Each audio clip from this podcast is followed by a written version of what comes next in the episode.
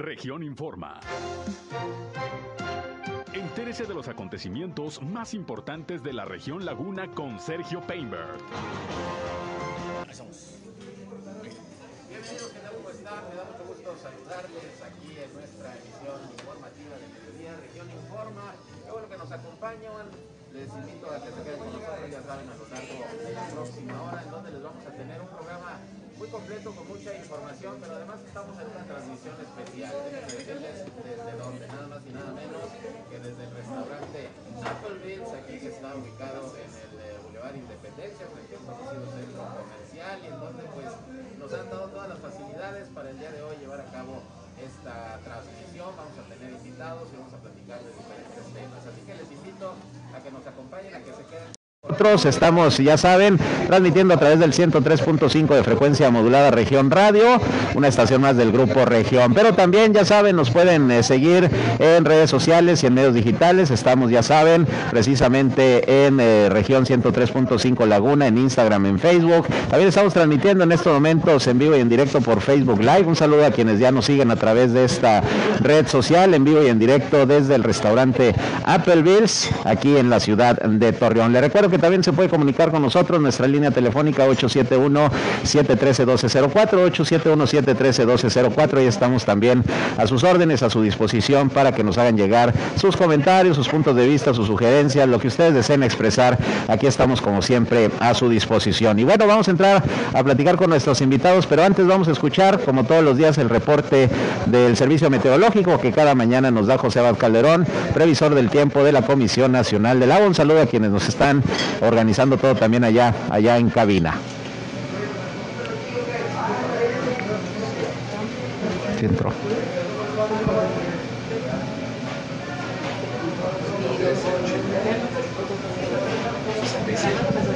Está bien que esté encendido. El teléfono.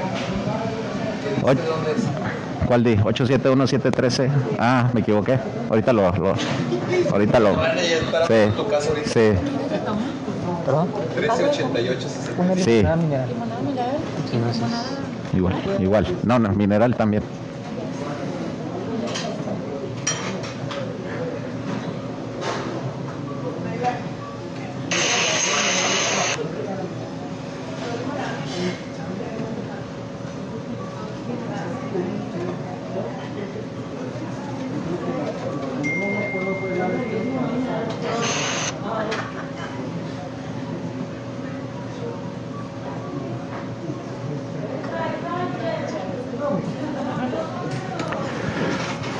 Todavía no termina el clima.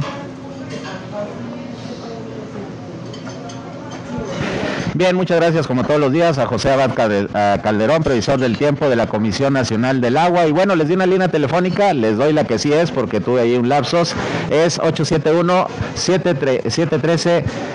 8867 871-713-8867 Como siempre lo estoy viendo ahí en la cabina el teléfono que no me lo grabo, pero sí es, ahí está, 871-713-8867 para cualquier comentario, sugerencia, punto de vista, reporte que ustedes nos quieran hacer llegar, aquí estamos a su disposición. Y bueno, el día de hoy pues vamos a tener varios invitados, yo le agradezco mucho a José Antonio Ramírez, quien es el director del Instituto Municipal de Planeación, el que haya aceptado venir con nosotros aquí al restaurante Applebee's en esta transmisión especial pues para platicar pues de los proyectos que están eh, en estos momentos desarrollándose en el Instituto Municipal de Planeación y qué va a quedar pendiente para el futuro, porque como usted sabe, estamos ya en cierre de administración. José Antonio, bienvenido, gracias por estar con nosotros hoy aquí, pues no en cabina, sino en el restaurante Applebee's, que me imagino has venido por aquí, ¿no? A comer. Sí, claro que sí, un menú muy delicioso. Muchas gracias por invitarnos Al y contrario. con gusto estamos aquí a la orden para poder atender las necesidades y platicar estos temas importantísimos. Claro, platícanos eh, cómo va cerrando el Implan. Ya está por terminar la administración, sin embargo, bueno, pues hay proyectos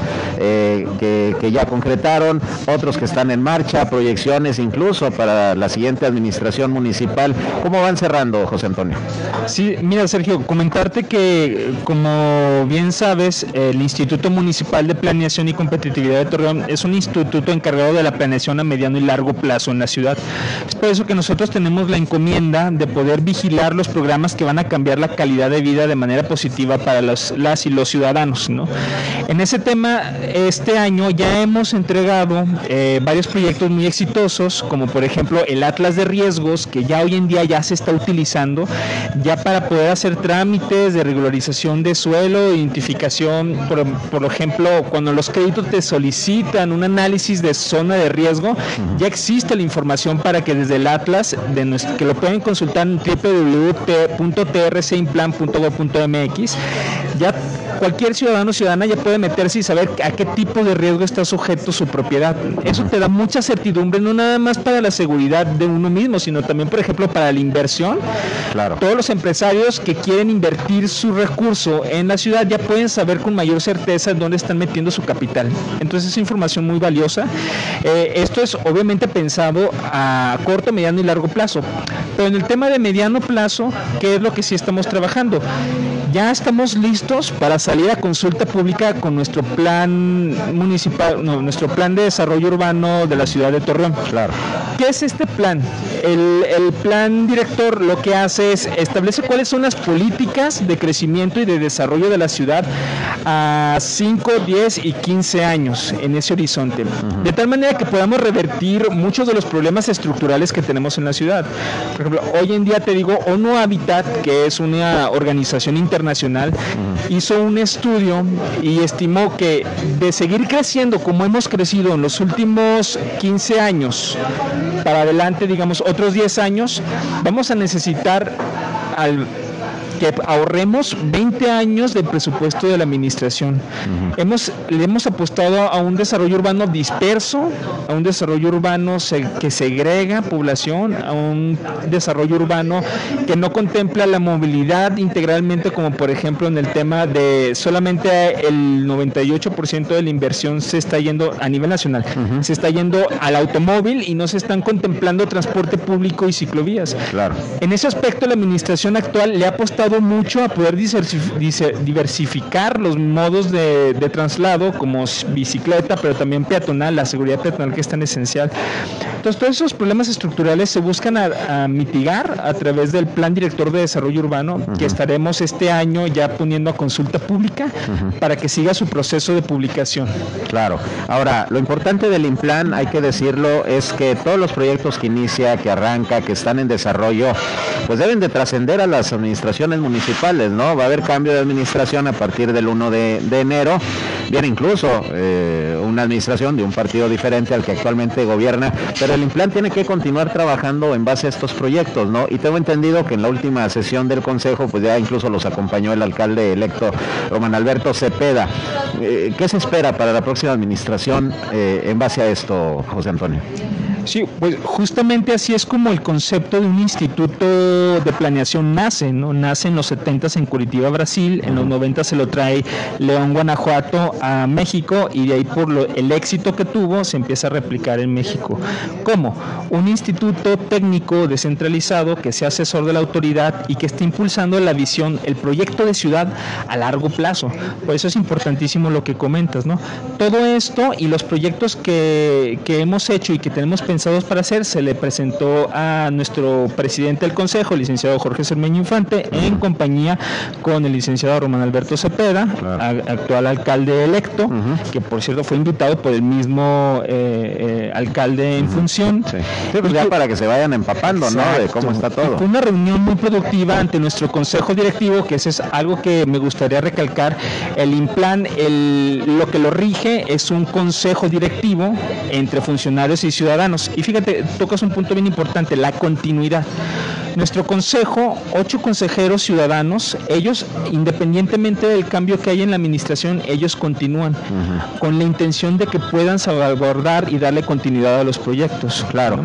Eh, hubo, pues, eh, el interés de parte de algunos sectores por no decir que hasta de autoridades, que en un momento determinado crear un instituto municipal de planeación metropolitano que, hubiera un órgano que abarcara por lo menos los municipios de Gómez Palacio, Torreón y Lerdo para precisamente entrar en un proceso de planeación a nivel regional. Eh, ¿Qué ha pasado con ese proyecto? ¿Es viable hacerlo? Digo, tomando en consideración que, bueno, por lo menos Torreón y creo que Gómez Palacio tienen su propio instituto. Sí, la coordinación metropolitana es no solo es necesaria, sino que es urgente. Ya lo hemos hecho. Tenemos buen camino recorrido en el tema de coordinación metropolitana, desde los años 80 con, el con la Comisión de Conurbación hasta actualmente el gran éxito que hemos tenido en seguridad, donde se han coordinado muchas autoridades a nivel federal, estatal y municipal para poder hacer que hoy seamos una de las regiones más seguras de México. Entonces, tenemos experiencia haciendo eso, necesitamos llevarlo a otros temas como movilidad, como ordenamiento territorial, como el tema de transporte público, pero también de gestión del agua, ¿no? ¿Cómo lo debemos de hacer? Pues bueno, creo que ya hemos hablado mucho tiempo del qué, creo que todos estamos convencidos de que hay que coordinarnos. Ahora creo que tenemos que entrar al debate del cómo. Hablabas tú de si es viable. Yo creo que sí es viable, pero yo creo que tenemos que debatir el cómo. ¿Cómo podemos hacer que este instituto metropolitano pueda ser autónomo, que este instituto metropolitano pueda funcionar en congruencia y en armonía con dos legislaciones diferentes, la del estado de Coahuila y la de Durango? Entonces hay que entrarle ya a esos temas, eh, platicarlo, hacer foros, hacer debates donde todos los actores de la sociedad, de los diferentes sectores de la sociedad, opinen cómo debería de ser esta coordinación y entrarle al tema, ¿no? Entrarle al tema. Creo que ya hoy sabemos que tenemos que coordinarnos, eh, eso es definitivo, pero entremos al cómo. Y en ese sentido, el Implanto Torreón ha estado colaborando mucho con el gobierno del Estado de Coahuila y de Durango y la Federación para poder eh, apoyarlos en elaboración de convenios, de comisiones, de instrumentos de planeación como el Programa de Ordenamiento Metropolitano. Y nosotros lo que eh, desde nuestra trinchera toca es apoyar en la información técnica, asesoría y en la conjunción de participación ciudadana.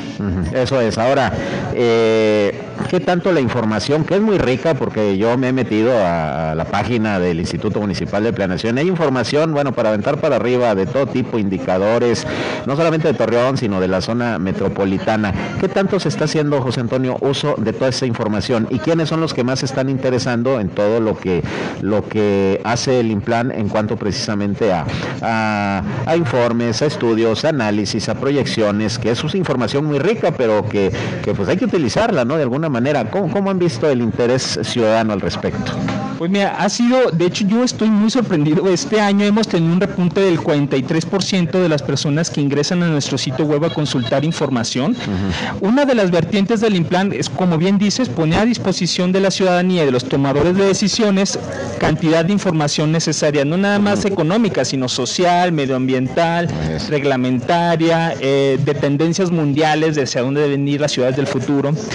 Y hoy en día te puedo decir que llevamos en el año un registro de más de 250 mil visitas que han estado consultando los dos artículos que sacamos semanalmente de investigación o los estudios que hacemos, por ejemplo, en el tema de desigualdad, de estudio social en la antigua harinera, consultar el uso de suelo que siempre se necesita para poder sacar tu trámite de, de función, tu licencia de funcionamiento. Entonces, estamos muy contentos. También la Oficina Virtual de Información Económica, que es una herramienta que hicimos eh, a raíz de un convenio con INEGI, ya hoy en día tú puedes meterte a esa plataforma y hacer tu propio estudio de mercado.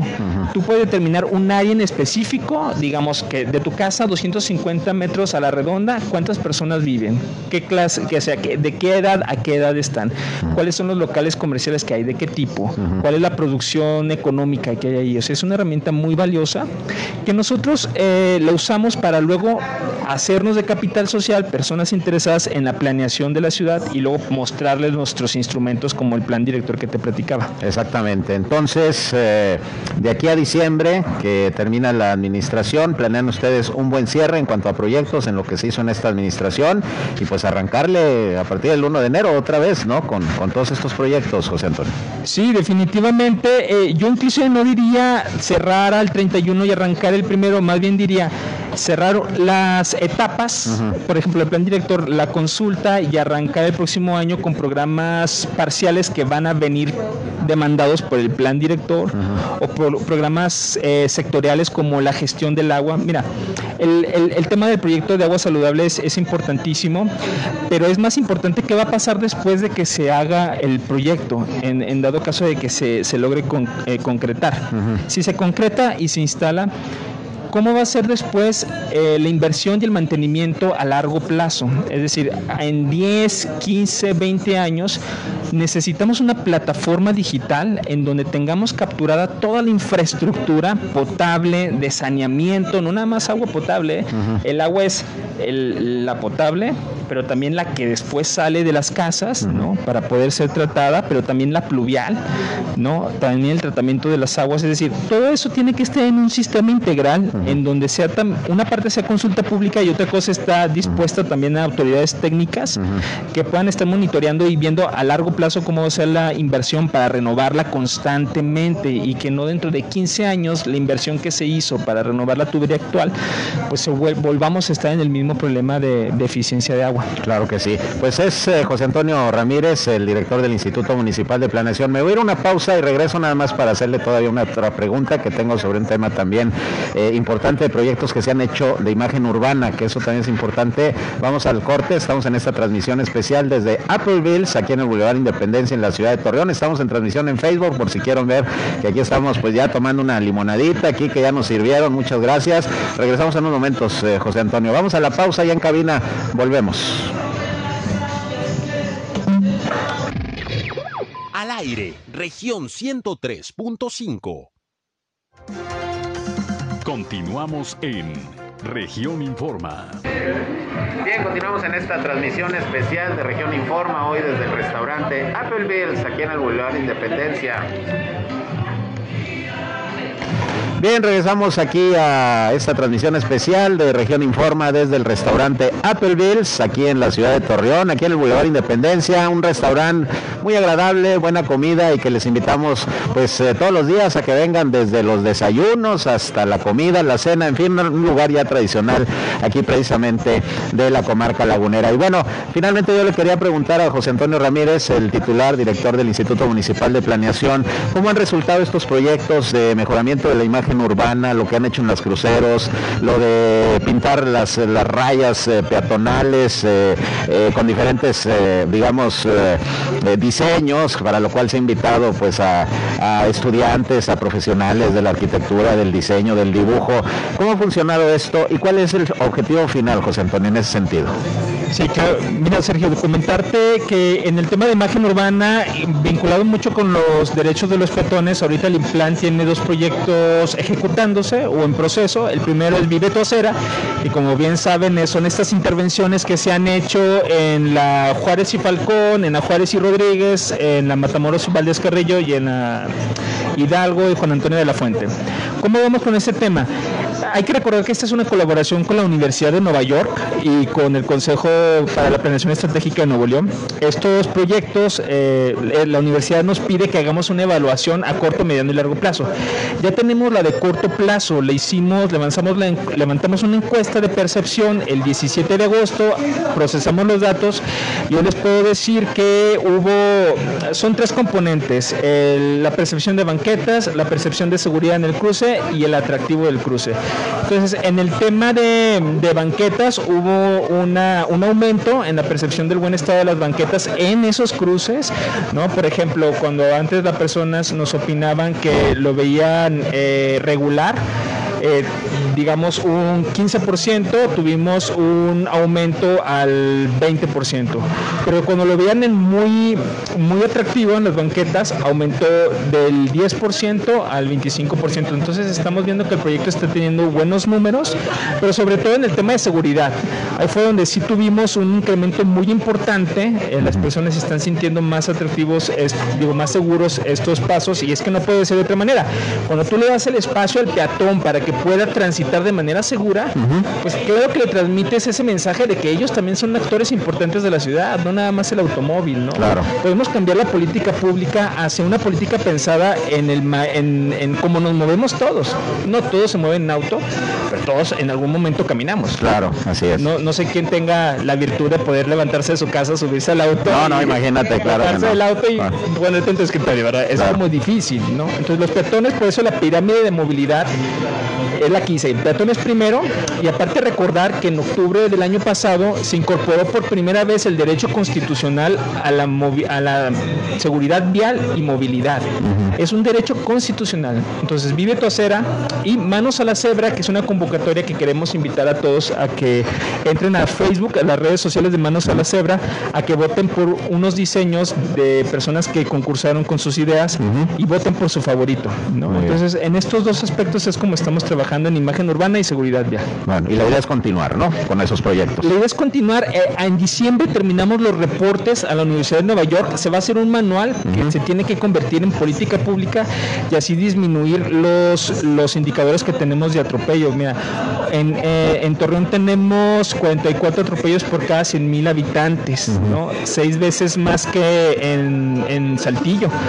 Entonces tenemos que enfocarnos, como lo estamos haciendo ahora con estos proyectos, a salvaguardar la vida de las personas, no, la, la, vida y la seguridad, la integridad física y emocional de los peatones. Así es. Pues muy bien, interesante sin duda el trabajo que ha venido realizando el Instituto Municipal de Planeación desde su creación y a lo largo de este año y bueno, pues vamos a, a seguir siempre al pendiente de estos proyectos y toda esta información, de veras que vale la pena, métanse a la página del Implan y van a encontrar mucha información que les puede ser de, de utilidad, vale la pena. José Antonio, pues gracias por venir hoy a esta transmisión especial a nuestro espacio de noticias, hoy aquí desde el Applevilles y pues seguimos al pendiente. Muchas gracias Sergio, saludos a todos.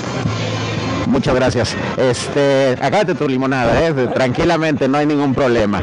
Y bueno, quiero ahora pues darle la bienvenida aquí a esta transmisión especial en Applevilles a Claudia Murillo, la directora del Instituto Municipal de la Mujer en Torreón, porque hay información importante. Claudia, bienvenida, gracias por estar con nosotros. Muchísimas gracias por la invitación y por el espacio, Sergio. Pues un saludo a, todo tu auditorio y pues compartirles que el día de hoy y por instrucciones de nuestro alcalde, licenciado Jorge Cermeño Infante, se lanza la alerta violeta TRC, así la pueden encontrar en iOS y Android. Eh, pueden descargar la aplicación y es una aplicación que está destinada para el uso de mujeres y niñas dentro del municipio de Torreón, en la que una vez que tú la descargas y registras contactos, Sí. si tú en el espacio público, en el transporte público, te sientes en riesgo, te sientes acosada, te van siguiendo, te molestan, oprimes por dos segundos la alerta violeta y de manera inmediata y en tiempo real le va a llegar un mensaje a, tu- a los contactos que tengas registrados y a la sala de radio de la Dirección de Seguridad Pública Municipal, en la que además de aparecer tu nombre va a aparecer tu ubicación en Eso tiempo es. real. ¿sí? Entonces salen las coordenadas y ahí les aparece exactamente en qué parte de la ciudad estás. Esta ubicación se actualiza cada dos minutos siempre que tengas la aplicación en primer plano, es decir, que no la cierres, que no Claro. hagas otra, etcétera. Entonces, siempre que esté en primer plano, se va a estar actualizando cada dos minutos por si tú te mueves. Porque pues si te van siguiendo, probablemente corras a esconderte, Claro, a resguardarte. claro. Entonces vas a estar en movimiento. Eso la es. finalidad de esto es que a pesar de que tú te muevas, esa, esa ubicación va a llegar tanto a tus contactos que tengas registrados como a seguridad pública. ¿Qué va a pasar? Seguridad Pública al momento de recibir la alerta va a enviar a la unidad de seguridad pública precisamente que esté más cercana al lugar del evento, a fin de que pues la atención sea lo más pronta, lo más rápido y lo más eficaz y lo más efectiva posible. Es algo así como un botón de pánico, ¿no? Exactamente, es, un- es eso, es un botón de pánico en el que, bueno, tratamos de ponerle ahí ciertas medidas de seguridad, como por ejemplo al momento de registrarte, pones tu correo electrónico. Y te va a enviar un correo al correo que registraste y lo abres, si no te aparece en tu bandeja de entrada, vete a tu spam o correo basura te- eh, abres ese correo y le das a aceptar para que eh, pues verificar que efectivamente quien se está registrando pues es una persona real y, y, pues bueno tratamos de poner todas estas medidas de seguridad y pues invitar a, a las usuarias de esta aplicación y a los medios de comunicación a que nos apoyen en que se haga un uso responsable de esta aplicación. ¿Por qué? Porque si nosotros empezamos con llamadas falsas, vamos a desviar la atención de las unidades de seguridad pública. Y en el momento en que hay efectivamente un caso real, pues esas unidades van a estar atendiendo estas llamadas falsas, ¿no? Entonces, yo creo que la intención de todos y de todas es que esta aplicación funcione, que quien requiera la ayuda, quien requiera el auxilio, pues lo reciba y lo reciba bien y de manera pronta. Claro. Entonces, una vez que llega la, la unidad de seguridad pública, como en la aplicación no aparece tu foto, le pedimos a las usuarias que al ver a la unidad de seguridad pública le hagan una seña la unidad se va a acercar inmediatamente con ellas, les va a pedir que cancelen la alerta y se les va a generar un folio como en cualquier otra atención de emergencia que atiende seguridad pública y con ese folio las usuarias pueden ir a la fiscalía a presentar la denuncia correspondiente si eso deseo hacerlo. Aquí quiero hacer hincapié, Sergio, en que este tipo de, ilícitos, el acoso sexual callejero, se persigue por querella necesaria. ¿Esto qué quiere decir? Pues que si las usuarias no desean interponer una denuncia, finalmente tanto tribunales administrativos o el Ministerio Público tendrá que poner en libertad a la persona que en su caso pudieran haber detenido. Pues una muy buena noticia, Claudia, sin duda, porque bueno, pues es parte de la protección a, la mujer, sobre todo la protección en la calle. Y yo te preguntaría, ¿cuánto tiempo llevó este proyecto? ¿Cómo lo hicieron? ¿A quién le, le tocó elaborar la aplicación? Bueno, mira, pues sí, es un, sí viene desde el 2018. Empezamos primero eh, a, incluir en el bando de policía y gobierno, en el artículo 32 bis, el acoso sexual como una infracción administrativa. Antes no estaba contemplado de esta manera, además de que, bueno, pues todos sabemos que es un delito, ¿verdad? Entonces empezamos con ese paso. Después estuvimos viendo cómo podíamos eficientar la atención para eh, el acoso sexual en el espacio público. Ya había habido un diagnóstico por parte de uno, mujeres en el dentro del programa Insignia de Ciudades Seguras en el que, pues bueno, se ha determinado que es una problemática que tenemos en la ciudad, como en muchas otras, por supuesto, entonces empezamos a trabajar con ello, empezamos a capacitar a los transportistas del servicio público eh, en el protocolo de atención al acoso sexual en el espacio público, eh, capacitación pues en la que nos fue brindada por ONU Mujeres precisamente con base en este diagnóstico. Y pues bueno, después lanzamos una convocatoria en la que fueron ganadores dos alumnos, uno de la Universidad Tecnológica de Torreón y también otra alumna de del Tecnológico de Monterrey en carreras que tienen que ver con la tecnología y con desarrollos tecnológicos. Ellos en el mes de octubre del año pasado eh, fueron, resultaron ganadores de esta convocatoria. Pero bueno, eh, son estudiantes, entonces por supuesto que esta aplicación que ellos presentan, si bien cumplió con la rúbrica para que pudieran ser ganadores de, este premio, bueno, pues también es cierto que pues les faltaba todavía desarrollar y, para ello nos apoyamos con la Dirección de Informática del municipio a fin de que concluyeran con el desarrollo de, de esta aplicación, que sí fue mucho trabajo. Claro, me imagino. Y además, no solo el desarrollo, había que conectarla con el Centro de Inteligencia Municipal de, la Dirección de Seguridad Pública. Obviamente que pues en esta parte los alumnos no iban a tener ningún acceso ni participación. Entonces, de esto se encarga la Dirección de Informática del municipio y bueno, pues posteriormente viene todo el periodo de pruebas. Nosotros no quisimos anunciar la aplicación hasta no estar seguros de que estaba funcionando, está funcionando bien. Es por ello pues que nos llevó también tanto tiempo, eran pruebas y pruebas y pues había que registrarlo en la plataforma de iOS y en la plataforma de Android y hay que redactar los avisos de privacidad. ustedes ven ahorita la aplicación, pero la verdad es un gran trabajo el que hay atrás de que esto se pueda llevar a cabo. Exactamente, pues una muy buena noticia sin duda, Claudia.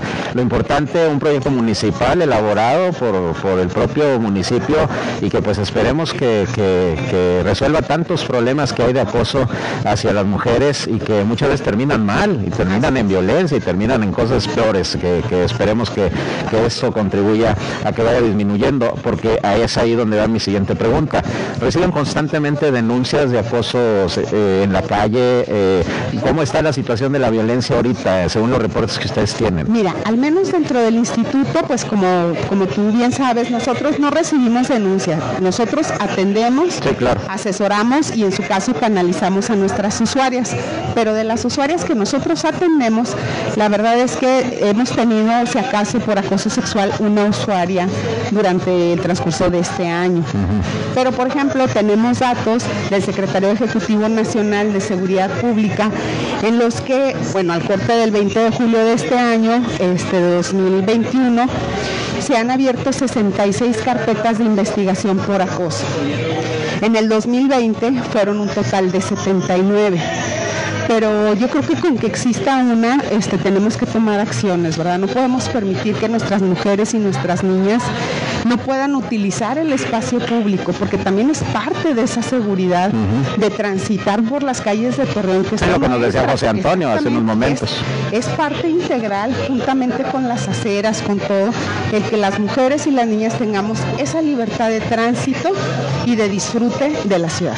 Pues una buena noticia sin duda para las mujeres que nos escuchan en estos momentos, que nos están viendo a través de las redes sociales. Claudia, te agradezco mucho que pues, hayas aceptado la invitación para venir aquí, además un lugar muy agradable, el Appleville. Sí, es muy Para ahorita, ahorita para que se tomen una limonadita, ahorita botaneamos, pero eh, repítenos entonces eh, dónde está la aplicación, cómo se puede bajar y para que la gente que nos escucha en estos momentos pues sepa que ya existe y que pues ya la descarguen, ¿no? Claro, bueno, de hecho subimos en el Facebook eh, del Instituto Municipal de la Mujer un video con todas las instrucciones para poder descargar la aplicación.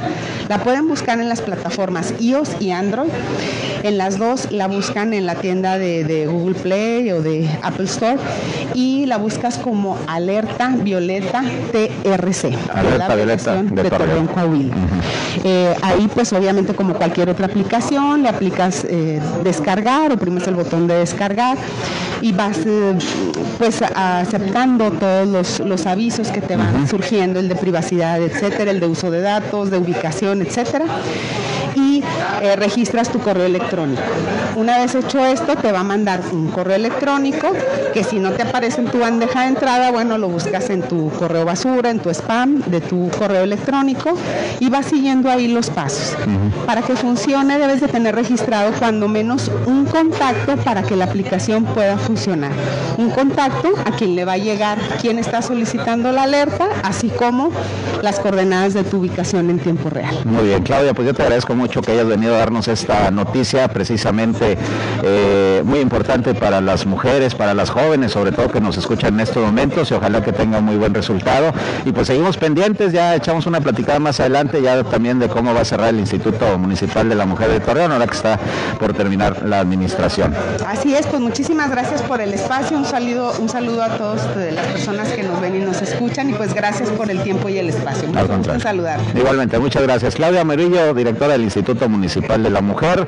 Aquí en Torreón, importante esta aplicación que hoy se anuncia aquí en Región Informa. Vamos a hacer una pausa y regresamos con más. Sigan con nosotros en esta transmisión especial desde Applevilles, aquí en la ciudad de Torreón. Volvemos. Somos Región Radio 103.5. Regresamos a Región Informa. Bueno, pues ya vinieron ustedes por Facebook Live que nos está viendo, nos trajeron por ahí algunos de los platillos más ricos y más suculentos que, sirven aquí en este restaurante para que el diputado Shamir Fernández no diga que no lo atendemos muy bien en las entrevistas. Diputado, bienvenido, gracias por estar con pues nosotros. con esas invitaciones, ¿quién no quiere estar aquí? Más seguido, ¿verdad? Claro. Ah, bueno, primero agradecerte como siempre. Gracias por estar con nosotros. Eh, y sobre todo estar con tu radio escuchas. Shamir, pues, eh, ¿cómo va la cosa, sobre todo el presupuesto? Ustedes como diputados federales ya están trabajando en ello. Hoy el gobernador mencionaba, bueno, a través de un comunicado, que cero pesos, cero centavos para carreteras otra vez para Coahuila. A ver, ¿cómo está la cosa? Desgraciadamente ese tema nos ha afectado y nos sigue afectando mucho. realmente eh, tenemos que tener un plan de infraestructura, no nomás para el Estado, para todo el país. Y los grandes recursos están yendo a lo que viene siendo la refinería, dos bocas, y también para el tren Maya. En este caso, eh, nosotros vamos a analizarlo y decirte que no estamos conformes con el presupuesto que se presentó, no estamos conformes con el disque aumento que se dio. La verdad, es un aumento conforme a la inflación. Nada más, el ajuste nada más. El ajuste, un ajuste normal. Nosotros necesitamos tener eh, que haya recursos para el tema del Fonden. Yo creo que ustedes vieron hace unos días lo que ha estado pasando en el país y desgraciadamente se maneja de una manera discrecional Antes, con el Fonden, nada más con la simple declaratoria de emergencia de parte de la Secretaría de Gobernación, pues ya podías acceder a los recursos del Fonden. Hoy no, hoy está a manos de una persona que quiera aplicarlo y eso no debe de ser. A fin de cuentas, las personas que están afectadas, pues ni modo que la tragedia le pregunte de qué partido. Es una situación que debemos de atender sin colores ni ideologías. Es simplemente si está afectado que lo atendamos. Por eso vamos a solicitar que se reactive el proyecto, bueno, el programa de Fonden, que si que le quieren cambiar otro nombre, que le cambien, no pasa nada, pero que tengamos recursos asegurados para que cuando haya una circunstancia de ese tipo podamos contar con los recursos de una manera pronta. También este, en el presupuesto alternativo que vamos a presentar queremos tener fondos para seguridad pública. Eh, hace, no sé, hace unos días o unas horas hubo una situación en Coahuila también donde se abatieron unos delincuentes. Nueve delincuentes abatidos. A ver, pues caray, eh, eso quiere decir que está, estamos en una constante asedio de parte de, en este caso, de la delincuencia organizada y eso no lo podemos permitir. Pero necesitamos recursos. No puede ser que sin recursos lo estemos haciendo. Hacemos, en este caso el gobernador hace, eh, Miguel Riquelme, todo lo que está a su alcance, pero también se necesitan recursos para tener más equipamiento, más armamento, tener gente más preparada, mejores sueldos, para que cuando estén enfrentando esas situaciones ellos se sientan seguros y que su familia también va a estar segura. Claro, porque es real la situación todavía de inseguridad, me parece que es una asignatura pendiente todavía del actual gobierno y pues prácticamente los estados rascándose con sus uñas para combatir todo esto. Mira, es una situación que no podemos permitir. Quien vivimos en la laguna nos dimos cuenta ya hace una década de lo que pasó y que mucha gente fue afectada. Hoy creo que tenemos la gran oportunidad de seguir tranquilos, de que nuestro estado sea uno de los estados más seguros del país, pero con buenas intenciones no se logra. El gobierno federal, independientemente que también el ejército nos ayuda y qué bueno que lo hace junto con la Marina, necesitamos recursos, porque los primeros respondientes es la policía municipal y ellos también necesitan que tengan ese recurso como el, como el Fortasec cuando está en su momento y que servía para tener mejores patrullas, equipamiento, sueldos, ese tipo de acciones que hoy no lo tenemos, sí nos está haciendo falta. A nivel nacional, ya llevamos 100 mil muertos eh, eh, por muerte dolosa en, en este gobierno. A ver, es una situación que no debemos de permitir y que, que no, que no se nos haga cotidiano. Pero eso lo tenemos que ver en, el- en la Cámara de Diputados. La próxima semana eh, se van a empezar a definir algunas comisiones y bueno, ya en la comparecencia de los secretarios, pues vamos a cuestionar el, está, qué está pasando, si está funcionando o no. Como algunos programas sociales, pues caray, no están dando, de política social, no están dando eh, resultados que esperaban. ¿Por qué? Bueno, porque están invirtiendo muchos millones de pesos y resulta que hoy tenemos más pobres que antes. Que es a lo que yo iba. Se está viendo el presupuesto, bueno, ¿en qué se va a gastar el próximo año? Pero ¿qué hay de la transparencia también, diputado? Porque precisamente hablando del Fonden, yo escuchaba voces y leí algunos articulistas que decían, bueno, desapareciste el Fonden, prácticamente desapareciste fideicomisos y organismos de esta naturaleza y todo sale de la Secretaría de Hacienda. Así es. Pero ¿cómo? ¿Cuánto? ¿Para dónde? O sea, ¿qué pasa con eso también? Por eso debemos de tener unas reglas de operación y que se haga un programa como era antes, que se audite como debe de auditarse y las personas que si realmente tienen necesidad, pues que puedan acceder a estos beneficios. Ahorita en este momento está a discreción de una dependencia. Como te decía, si realmente tienes una necesidad y la declaratoria de emergencia está hecha por parte de la Secretaría, en este caso de Gobernación, pues que accedas a los beneficios. Imagínate, ahora tenemos que esperar a que una persona diga, no, está bien. Caray, puede pasar una semana, dos, tres, un mes. Y las señoras, las familias, pues tienen la necesidad y tienen que tener, tienen que tener derecho a tener una atención pronta. Claro. Entonces, ese tipo de cosas no debemos de permitir, como también el tema de los presupuestos para escuelas. La rehabilitación de escuelas, ahorita estamos batallando en el Estado, pero no más en el Estado, en el país, porque no hay recursos. Es que también se dijo que regresen a clases, que regresen a las escuelas y a ver cómo le hacen. Bueno, eh, ¿no? estamos totalmente en contra que este que no designen un presupuesto adecuado para las escuelas. Eso también lo vamos a estar estudiando, también lo vamos a estar analizando como el presupuesto que se va a tener y que nosotros lo vamos a autorizar de agua, agua saludable. Eh, Ese, ese plan, nosotros los diputados en este presupuesto lo vamos a analizar, pero sí lo vamos a votar a favor, porque necesitamos que tengamos agua en, en- en nuestro torreón, ¿no? Claro. Este, pero siempre y cuando se supervise como debe de ser. ¿Crees que salga adelante el proyecto? El presidente viene el 3 de octubre, dijo? A ver Bueno, si se hace o no se hace. Que en el presupuesto hay bien asignado el recurso, ¿eh? Eh, ya está. O sea, el recurso ya está por parte de- del Ejecutivo al presentarlo en su presupuesto. Entonces, eh, nosotros lo vamos a aprobar. Pero tenemos tiempo, ¿eh? Hasta el día 15 de noviembre es la, la fecha. Entonces, tenemos tiempo de analizarlo y comentarte que, bueno, cuando nosotros presentemos el presupuesto alternativo, pues vamos a irnos también para que tengamos estancias infantiles. Vamos a irnos también para que tengamos centros de atención a mujeres violentadas, que, caray, caí en esta situación y que desgraciadamente no tenemos la oportunidad de atenderlas como debe ser porque desaparecieron. Son muchas cosas que debemos de atender, igual como el tema de buscar que, te- que en el campo hay apoyos. Ahorita hemos dejado de, de sembrar más de 2 millones de hectáreas. Y si seguimos con este ritmo, vamos a dejar de sembrar a finales de este sexenio más de 10, 10 millones de, de hectáreas.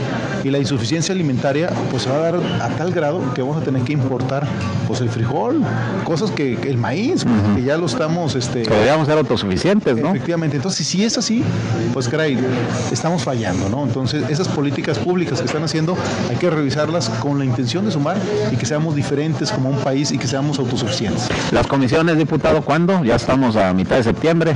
Sí, eh, Y posiblemente... ya están dictaminando cosas y todavía ni comisiones hay. Totalmente de acuerdo contigo. La idea es que la próxima semana ya se definan algunas. Esperemos que se defina la Comisión de Seguridad donde estemos integrando, e integrándonos ahí. También la Comisión de Recursos Hidráulicos de ahí también y por supuesto la Comisión de Energía. Vamos a esperar, pero estamos en la discusión, en el análisis y buscando las presidencias de la comisión para que de ahí este, desarrollemos, en este caso, proyectos adecuados para el país. Que ahorita que tocabas el tema de seguridad y estos sucesos de ayer allá en la región norte del estado de Coahuila, eh, vas a buscar seguridad pública, participar en la Comisión de Seguridad. Pública, ¿no? A ver, en tema de seguridad no podemos dar ni un paso atrás, ni siquiera para agarrar vuelo. Es trabajar constantemente para que la gente se sienta segura. Pero no más es que se sienta segura, también necesitamos que más inversores, inversionistas, perdón, lleguen y sientan un estado seguro, inviertan y tengamos mejor empleos y tengamos una detonación de la economía. O sea, es, es un todo. También la reactivación económica es parte de lo que tenemos que hacer por, eh, por, lo- por los diputados para que haya recursos y que también la, mediana, la micro y la pequeña empresa tenga la oportunidad de reinvertirse y tener y generar más empleos. ¿Cómo se están poniendo las cosas en el Congreso? ¿El nivel de discusión, Ah, el debate? interesantes. eh, Morena quiere aplastar. ¿Cómo está la cosa? Bueno, Morena tiene la mayoría, la mayoría simple. Sí. Sin embargo, este, hemos tenido discusiones en donde las votaciones no son unas votaciones aplastantes. Estamos hablando que 260 a 220, pues estamos hablando que ya son votaciones interesantes donde tenemos que trabajar para el bien de México. Yo estoy seguro que en los próximos presupuestos eh, no nomás es dar por dar, tenemos que construir. Y construir un plan de, de carreteras también nos ayuda, también se genera economía y dejas unas infraestructuras que nos sirven para tener un mayor crecimiento del país, que también lo vamos a estar buscando. Las discusiones son interesantes y ten la seguridad que vamos a seguir trabajando, este, primero por un México mejor. Y eso pues, nos lleva a todos los diputados a tener un análisis eh, sobre todo su distrito y que peleen por su distrito. Yo voy a pelear para que tengamos apoyos, para que llegue el programa este, Sembrando Vida, que también nos hace falta. Entonces, vamos a hacer varias cosas cada diputado en el distrito que tenemos. Y a ver qué se alcanza a hacer en lo que resta de este año, porque el año que entra es político, vienen elecciones a varias gubernaturas y entre ellas Durango, por cierto. ¿Cómo ven ese panorama? Pues son panoramas complicados, pero lo que nos toca... Te digo porque siempre se ensucia el trabajo en el Congreso cuando hay elecciones. Sí, pero te voy a ser honesto, nosotros vamos a trabajar por tener un mejor Coahuila, vamos a estar peleando por tener un mejor presupuesto, vamos a estar peleando por tener recursos para seguridad, recursos para carreteras, recursos para este, hospitales, o sea, todo ese tipo de cosas los vamos a hacer. ¿No es sencillo? No, porque tienen la mayoría, pero ellos también deben darse cuenta y también los diputados de otros partidos que realmente hace falta que el recurso llegue realmente donde debe de llegar. Como te digo, no es dar por dar, es realmente buscar el dar para que sea un crecimiento de una economía local una economía estatal. ¿Cómo están los cabildeos de gobernadores, de alcaldes ahí con el presupuesto? Ahí vamos, en este caso ahí vamos y tienen la seguridad que a todos los vamos a atender con la intención, ya posiblemente que estando en las comisiones, eh, y sobre todo ahorita está el debate de la comisión del presupuesto, la comisión de Hacienda, están viendo quién entra y quién no, Sí. por eso están en esa discusión. Mira, vamos a escuchar a todos, todos tenemos una verdad y tenemos una realidad. Lo que sí queremos es que nuestro país esté seguro, que nuestro país tenga empleo, que tengamos más opciones y oportunidades. Y la gente, en este caso, que tenga aspiraciones a crecer, pues son muy válidas. Aquí, sobre todo en el norte, queremos muchos ciudadanos, tenemos la intención de crecer y ser diferentes. Muy bien, diputado, pues algo que quieras agregar. Aparte de ahorita de comernos aquí un pedacito de hamburguesa. Por supuesto. o de lo que quieras. Mira, comentarte que primero, eh, en el tema de los adultos mayores, yo sí quiero que quede muy claro. Nosotros sí vamos a apoyar 65 y más. Vamos a apoyarlos con todo. Vamos a trabajar junto con ellos para que ese presupuesto, ese presupuesto nosotros los diputados lo autoricemos y lo aprobemos. Pero decirles que es momento de trabajar, es tiempo de dar resultados y es tiempo que tengan una solución a través de algo que lo sientan, como es apoyos directamente, ya sea al Fortasec, ya sea al Fonden, o sea, apoyos directos a escuelas. Muy bien, pues yo te agradezco, Shamir Fernández, diputado federal, pues que pues estés aceptando los llamados, las invitaciones que estamos haciéndoles a ti y a los demás legisladores, pues para estarle informando a la gente qué se está haciendo en el Congreso. Yo creo que eso es importante y además eso se comprometieron, ¿no? No, y decirte te agradecemos, porque entre más personas llega la información que estamos haciendo, nos ayuda. Tengan la ciudad que no nos vamos a rajar, que vamos a trabajar muy fuerte por nuestro estado, por nuestro país, siempre viendo que lleguen los apoyos y los recursos como debe ser, en los lugares como debe de ser. Muy bien, pues agradezco, diputado, estar con nosotros el día de hoy aquí en el Applevilles, que sabemos que te gusta mucho, ¿verdad? Claro, aquí vengo muy seguido. Muy bien, pues eh, gracias a ustedes que nos acompañaron también en esta transmisión especial desde Applevilles, aquí en el Boulevard Independencia.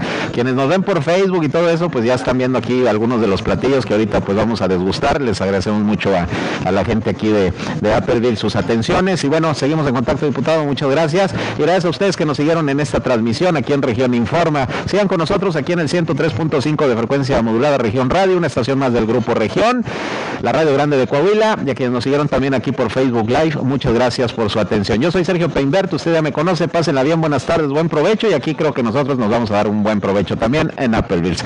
Pásenla de lo mejor, buenas tardes. Esto fue Región Informa. Está al tanto de los acontecimientos más relevantes. Lo esperamos en la próxima emisión.